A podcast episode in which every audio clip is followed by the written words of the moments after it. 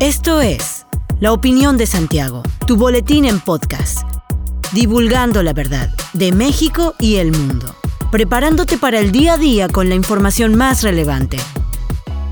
Comenzamos.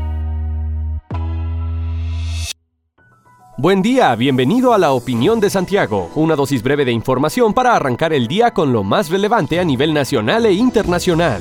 Este jueves por la mañana, las sirenas de ataque aéreo sonaron en la ciudad de Lviv, en el oeste de Ucrania, por primera vez además de los simulacros regulares desde la Segunda Guerra Mundial. Como un reloj, la pintoresca ciudad se transformó de un punto de interés turístico a un lugar que se prepara para la guerra, incluso cuando las pantallas de televisión mostraban advertencias de un ataque inminente en el país en los últimos días, los grupos de turistas continuaron acudiendo en masa a las calles adoquinadas de la ciudad, donde la deslumbrante arquitectura de estilo barroco se extiende por kilómetros. Las misiones diplomáticas y los grupos internacionales huyeron de Kiev a la relativa seguridad de Lviv poco después. Las fuerzas rusas invadieron Ucrania desde tres lados, mientras que las explosiones resonaron en varias ciudades, incluida la capital Kiev, en un amplio ataque que comenzó antes del amanecer. El presidente de Ucrania, Volodymyr Zelensky, respondió varias horas después con un discurso propio de un minuto de duración, diciendo que había hablado con el presidente de Estados Unidos Joe Biden y que Estados Unidos reunía apoyo internacional para Ucrania. Las autoridades ucranianas dicen que siete personas murieron y 17 resultaron heridas en un ataque con misiles en un área militar al noreste de Kiev.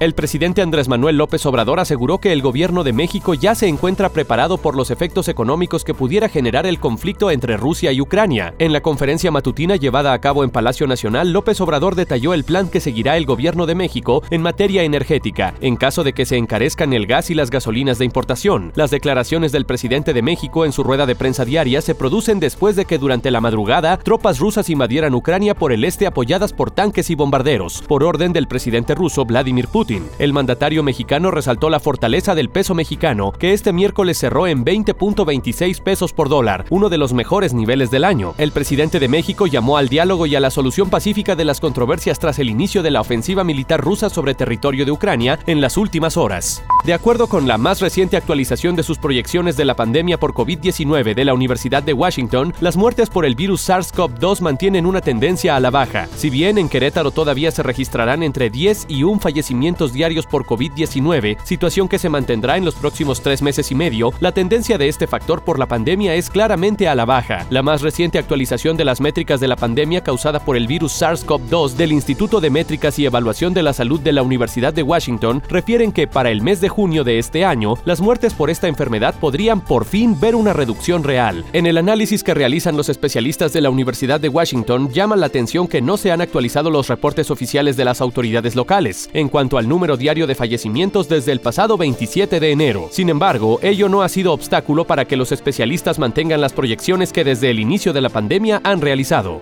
A partir de esta semana, Luna, de tan solo unos meses de nacida, se convierte en la primera menor en el estado de Querétaro en llevar legalmente los apellidos maternos de sus padres. Esto se logró luego de que Mariel Aragón Rangel y Miguel Pérez Cabrera ganaran un amparo que les permite que su hija pueda ser registrada legalmente con este esquema, y como el Código Civil del Estado no lo contempla, tuvieron que recurrir a las instancias legales. Y efectivamente, el registro civil rechazó en noviembre la solicitud, por lo que contrataron a una abogada para tramitar el juicio de amparo que ganaron en enero, convirtiéndose así en el primer caso en Querétaro. En el juicio de amparo contra el primer acto de aplicación del artículo 37 del Código Civil del Estado de Querétaro, se hace la solicitud de permitir el registro de apellidos colocando los apellidos maternos de cada uno de los progenitores. A finales de los años 70, la artista feminista mexicana Mónica Mayer invitó a 800 mujeres a que complementaran la frase Como mujer lo que más me disgusta de la ciudad es. Las respuestas fueron escritas en pedazos de papel de color rosa y luego colgadas sobre un tendedero para abrir el diálogo sobre la violencia que viven las mujeres en el espacio público. A más de 40 años de esta instalación titulada El Tendedero, la artista, quien es considerada una de las precursoras del arte feminista en América Latina, reactivará esta pieza y lo hará ahora en el Museo de Arte Contemporáneo de Querétaro. La inauguración tendrá lugar el 8 de marzo en el marco del Día Internacional de la Mujer y formará parte de la exposición Manifiestas, Evidencias y Testimonios de Mónica Mayer. El nuevo tendedero retomará aspectos de la versión del 2016 presentada en el Museo Universitario Arte Contemporáneo e incluirá las preguntas ¿Te han callado por ser mujer? y ¿Has alzado la voz?